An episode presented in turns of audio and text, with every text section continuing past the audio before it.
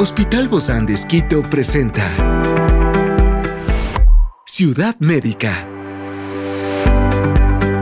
Un podcast de salud pensado en ti y toda tu familia. Hoy tenemos a una experta para hablarnos sobre qué hacer frente a las comidas copiosas de los pequeños. Se trata de la doctora Clara Gijón, gastroenteróloga pediatra del Hospital Bozán de Esquito, y hoy está aquí, en este encuentro de Ciudad Médica. Yo soy Ofelia Díaz de Simbaña y estoy súper contenta de disfrutar este podcast de Ciudad Médica en este mundo tan apasionante de la salud. Te invito a que juntos lo disfrutemos.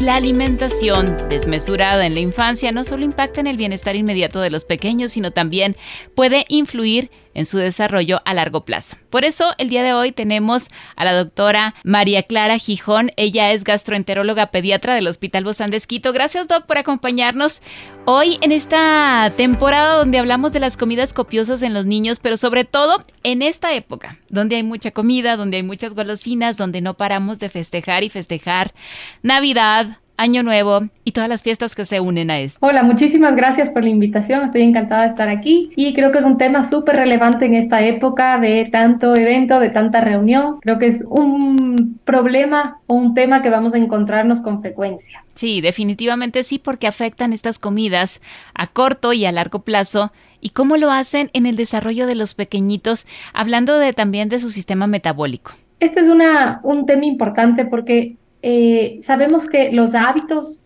se generan desde la infancia. Sabemos que según cómo aprendemos a comer desde pequeños, vamos a mantener ese patrón hacia la edad adulta. Hay ciertos momentos en los que son especialmente importantes estos hábitos.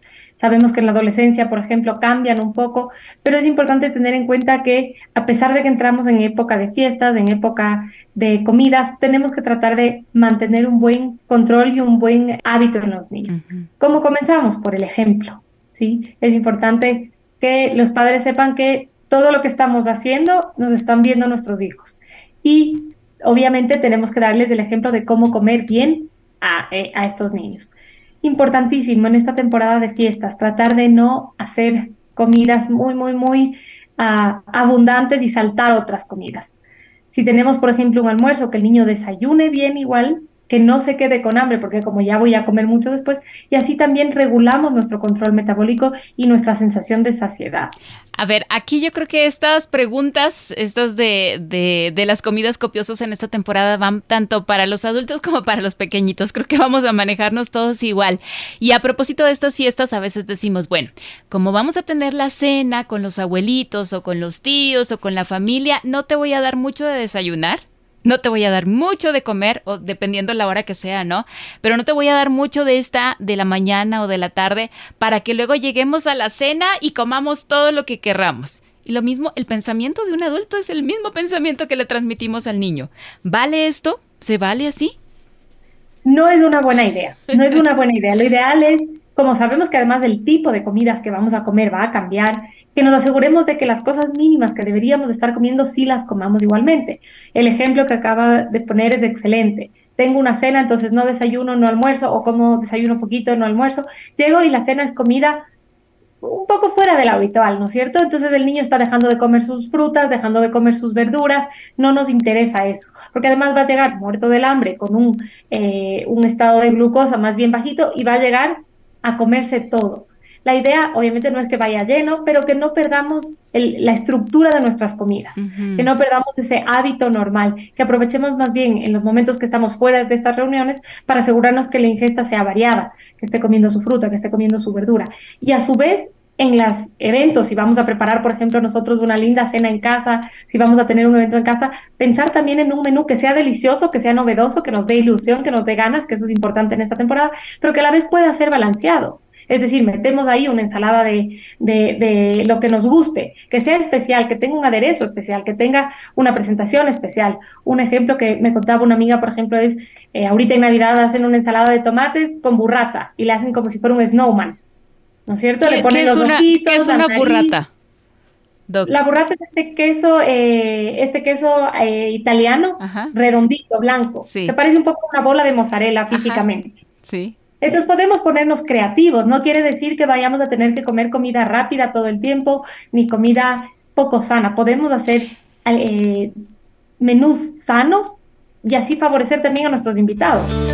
Experiencias excepcionales son el motor que nos anima a trabajar por la salud integral de nuestros pacientes. Expresamos el amor de Dios para dar prioridad a la vida por sobre todas las cosas. Seguimos con nuestro compromiso, la seguridad del paciente. Hospital Bozán de Esquito, a la gloria de Dios y al servicio del Ecuador. Claro, a lo mejor nos vamos a tardar un poquito más de, en la elaboración por la creatividad, más no porque lleve muchísimas cosas, ¿no? Y de eso se trata. Si le vas a poner algo diferente, pues que sea un toque creativo y además saludable.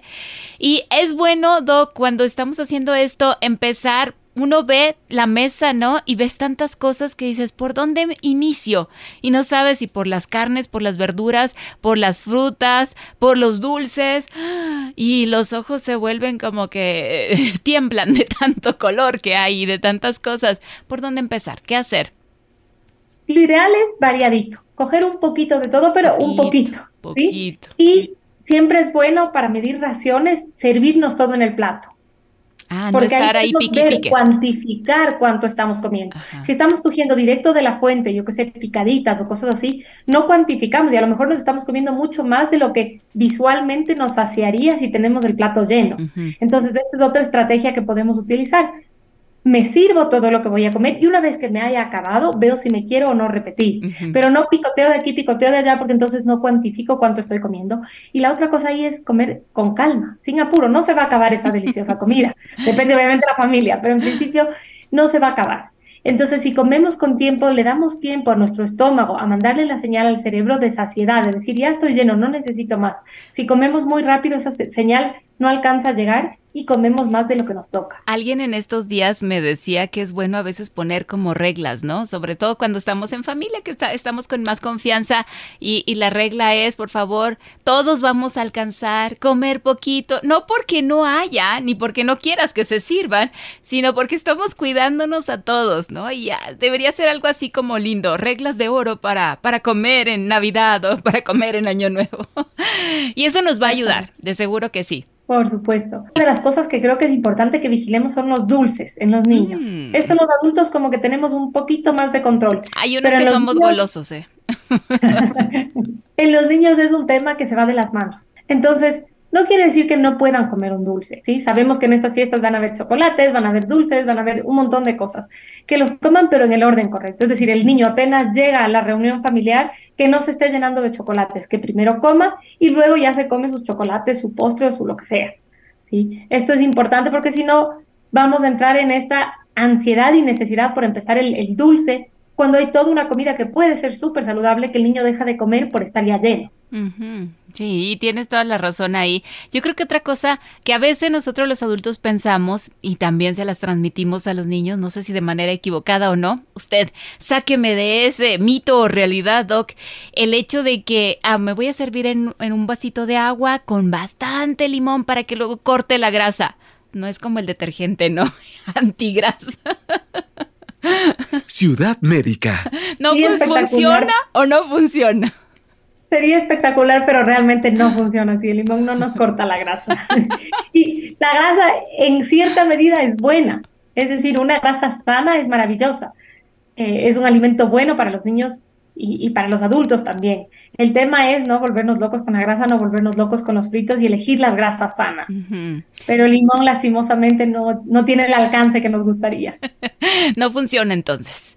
Entonces, Doc, frente a todo eso, hoy estamos hablando del tema de estas comidas copiosas en los pequeños eh, y sobre todo en esta época. Yo creo que uno debería tener siempre este balance lamentablemente cuando llegan estas fiestas uno se desbalancea y justamente pierdes como la noción de lo que estás comiendo porque hay tantos eventos, tantas fiestas, tantas invitaciones que podríamos llegar a comerlas y nuestro mismo estómago lo va a agradecer de manera de manera saludable, porque nos va a decir, lo hiciste bien, probaste aquello que no habías probado, pero fue un bocadito. Exactamente. Ciudad médica. Creo que podemos disfrutar y además también es importante considerar el tema social de las comidas.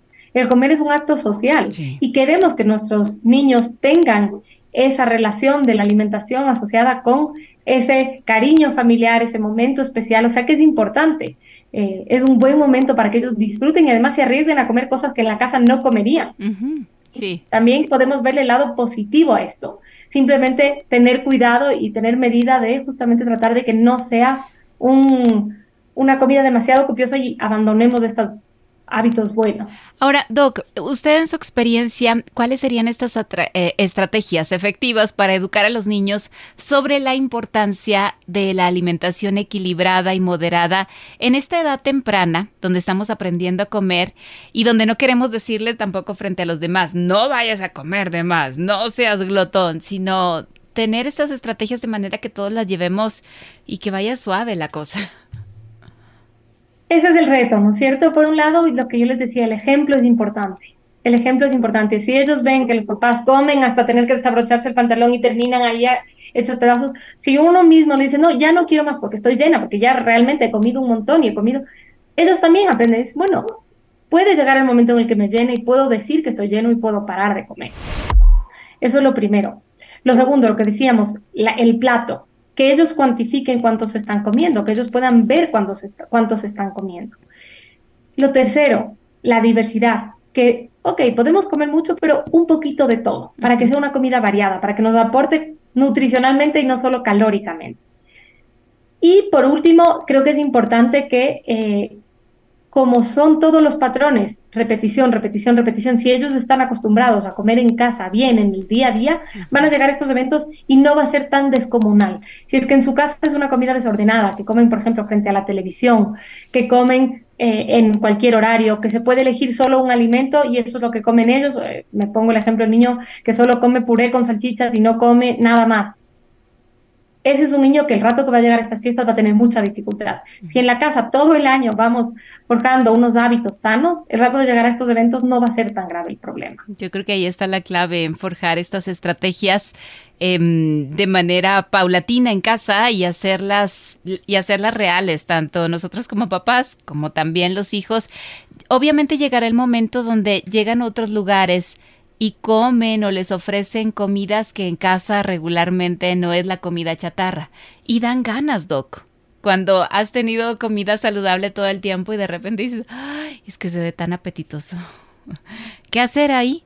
Ese es una, una dilema frecuente de los padres de familia. Dicen, yo me mato en la casa y va, yo que sé, donde los abuelos y se desmanda o va donde los compañeritos y solo es pizza o lo que sea. También hay que enseñarles a disfrutar de esos momentos. También hay que enseñarles. Entonces justo les decía, cuando vamos a estas cenas, decir, uy, qué rico está esto, es algo que no comemos en la casa y qué rico está, que ellos vean que nosotros también disfrutamos y que ellos pueden disfrutar de comidas de las que no están en casa.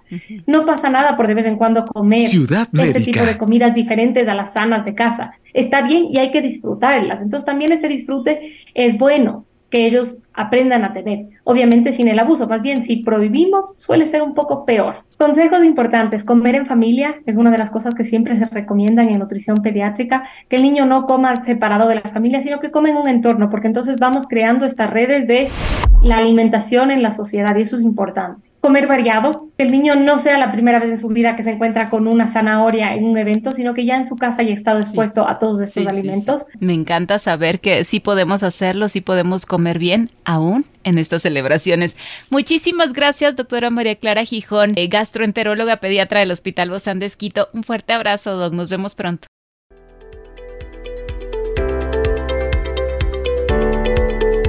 Esta es una producción del Hospital Bozán de con el apoyo de HCJB. Encuentra este podcast de salud en las redes sociales como Spotify, SoundCloud y todas las plataformas digitales. Gracias por acompañarnos en este capítulo de Ciudad Médica, un espacio para tu salud. Hasta la próxima.